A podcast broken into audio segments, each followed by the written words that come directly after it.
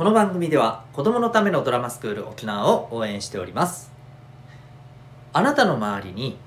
周りを楽しくさせる面白い人はいらっしゃいますか？そしてそんな人のようになりたいなもう少し自分も近づきたいなそんな思いを感じていたりしますでしょうか？そんな方にもおすすめのドラマスクール。気になる方はドラマスクール沖縄で検索いただきウェブサイトチェックしてみてください。見学なども可能でございます。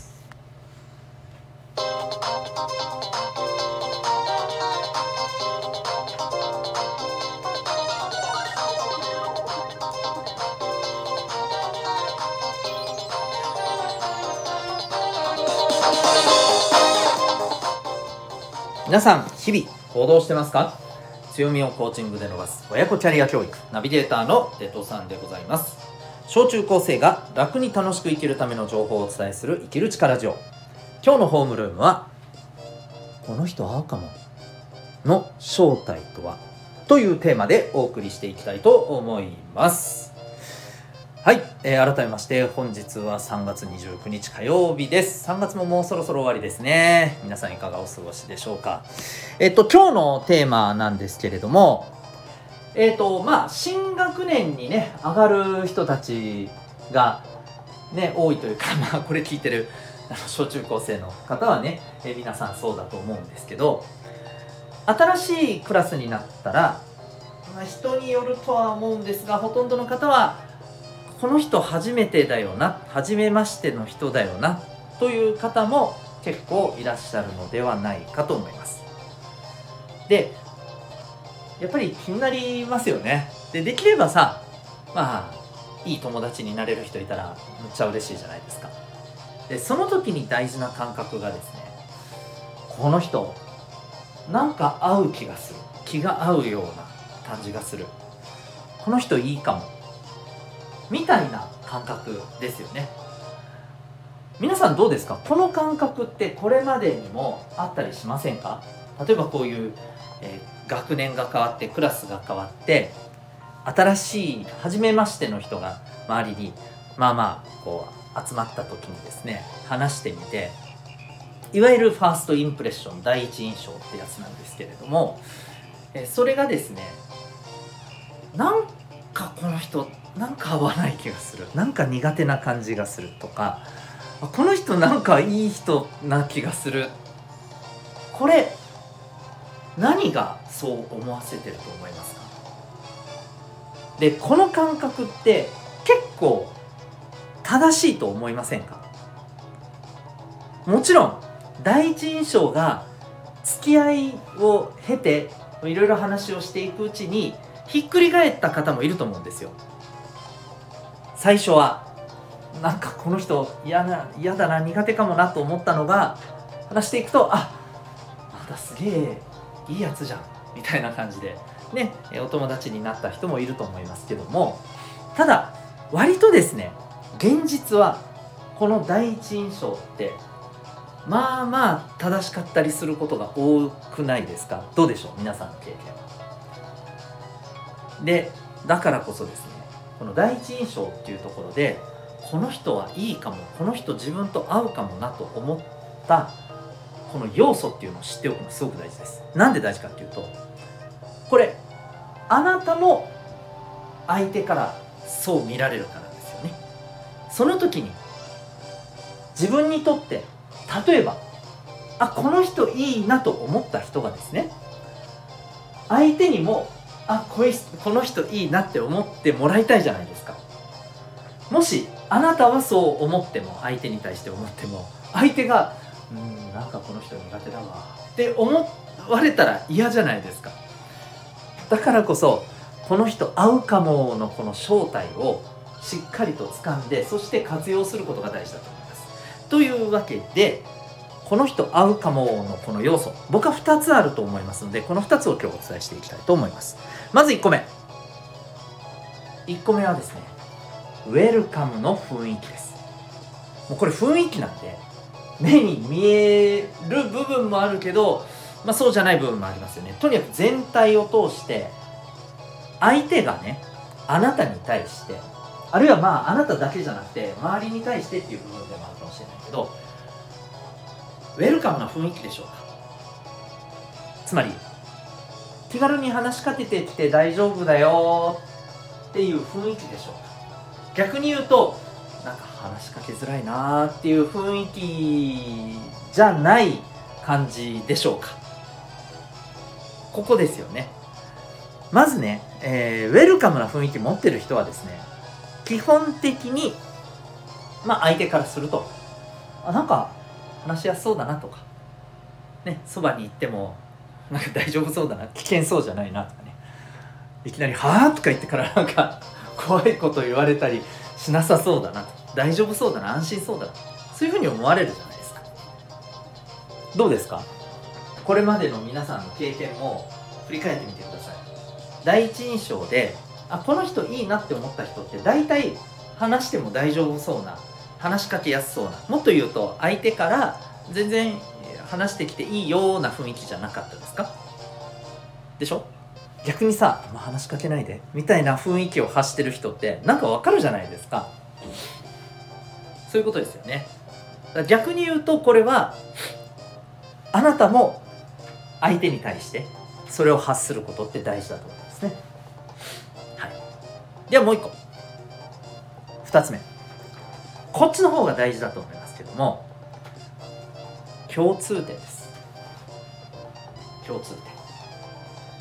もっと言うとあ自分とこの人はなんか同じような同じこういうものが好きかもみたいなところだったりしますね。あるいは同じ価値観を持ってるかもみたいな。例えば極端な話ですよ。めっちゃ分かりやすいので言うと、えー、そうだな。自分が、まあ、好きな例えばそうね、えー、好きなメーカーの例えばまあ服を着てるとかするじゃないですか。でその時に相手が同じメーカーの服まあ、全く同じだったらまたちょっとうわかぶってるみたいなね ちょっと引く感じになるかもしれないけど同じメーカーの違う服だけど同じメーカーのものってなったらああそれ好きなんだみたいな。ね靴とかもそうだよね、うん、あなんか何アディダス好きみたいな。ねそんな感じあったりするじゃないですか。こういうのが例えば共通点なわけですよ。だこの共通点っていうのはもちろんパッと見で分かるものもあるし少し話をしていって分かるものでもあるじゃないですか。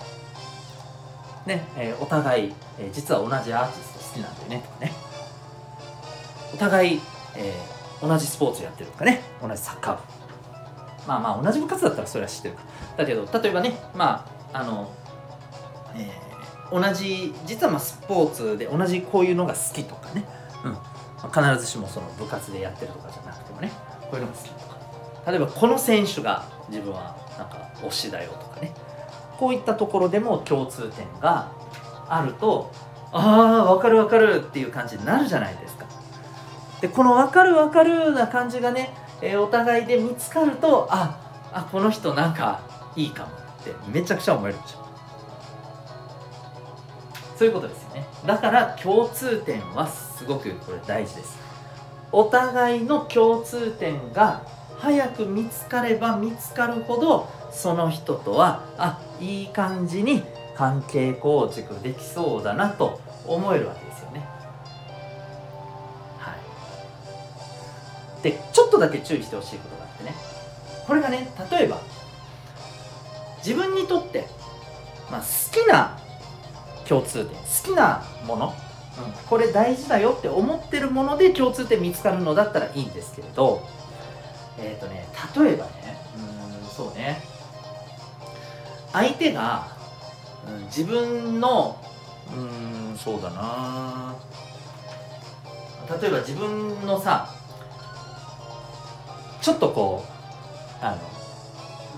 のうるさい感じが嫌だなと思ってる人がいるとするね。例えばうんそうね。私もそうだったんですけど調子こいたら私結構ベラベラ喋っちゃうんですけどそんな自分のそういう面ってちょっと嫌だなって思ってるんですよね。なんか気をつけないとなって思ってるんですよ。けどね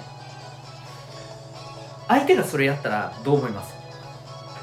つまり自分が自分に対してちょっと嫌だなとか、まあ、これ改善したいなとか少しコンプレックスに思ってる部分があったとしたならばそれを相手がなんか普通に出してきていたら嫌だなって思いません？いわゆるこれあの自分の嫌な面を相手が持っているからこそ相手にも同じ嫌悪感を感じてしまってね。それそれ共通点じゃないですか？あれ共通点だけどそこはダメですよねって感じでね。要するに相手にとって嫌だなと思ってる共通点をうんお互いに見出してしまうとちょっと相手に対してえってなっちゃったりするんだよね。ここはちょっと注意しないといけないんですけどは注意しないといけないんですけどあのまあ基本的に好きなものとかね自分がこれ大切にしてるもので共通点が見つかればあこの人いいねってなるわけですよね。はい。ということで、えーこの人いいかもの正体はウェルカムの雰囲気とそして相手との共通点です。えこの2つを見つけられると相手とまあいい感じにね関係性結べるし逆に言うと相手からも、えそういう風に感じてもらえるっていうことです。ぜひ、まあ、これからのね、えー特に初めましての、まあ、関係構築の時にですねこれを使って、まあ、お友達で新しいね人を増やしていけるといいんじゃないかと思います。あとこれが知ってるとですねあの知らない人ばっかりのところにさ行かないといけない時とかって自分どうしたらいいか分かんないってなる人も結構いるじゃないですか。私もどっちかっていうとねあのそういう部分ってあったりするんですけどこれでねまあ、対応できます。だからまあ共通点なんだろうなあとウェルカムの雰囲気意識していこうとかね。そうすることによって相手もね、えー結構話しかけやすくなるので、はい。えーなんか一人でポツンってなってどうしようみたいなこともね、えーだいぶ改善できるんじゃないかと思います。ということでぜひ、えーご活用ください。今日はこの人会うかもの正体とはというテーマでお送りいたしました。はい、えー、と私はですね普段おうち学校と違う学びと自分の居場所が得られるオンラインのコミュニティ民学というのを運営しております。これはあの LINE と Zoom2 つのねアプリを使って、えー活用使っていただく、まあ、オンラインのコミュニティなんですけどどんなことをやってるかというとですね、えー、Zoom での自習室質問相談も OK で頑張った分ポイントがついてご褒美がもらえるっていうねそんなオンラインの自習室。これを使うことができてまた自分のね、えー好きな、ま、ことであの友達とですねこの使ってる人同士で友達になって、まあ、雑談できる、まあ、そんなね、えーこともできます。また週に1回心理学とかお金のこととかですね、え学校ではちょっと勉強できないんだけれどもこれから生きていく上でめちゃめちゃ必要になってくる知識を学ぶことができます、はい、そんなオンラインのコミュニティです。興味がある方はこの放送の説明欄下の方に行っていただいたらリンクがありますのでチェックしてみてください。それでは心が躍るような学びの瞬間。たくさん掴んでいくために行動してまいりましょう。親子キャリア教育ナビゲーターのデートさんがお送りしました。ではまた明日。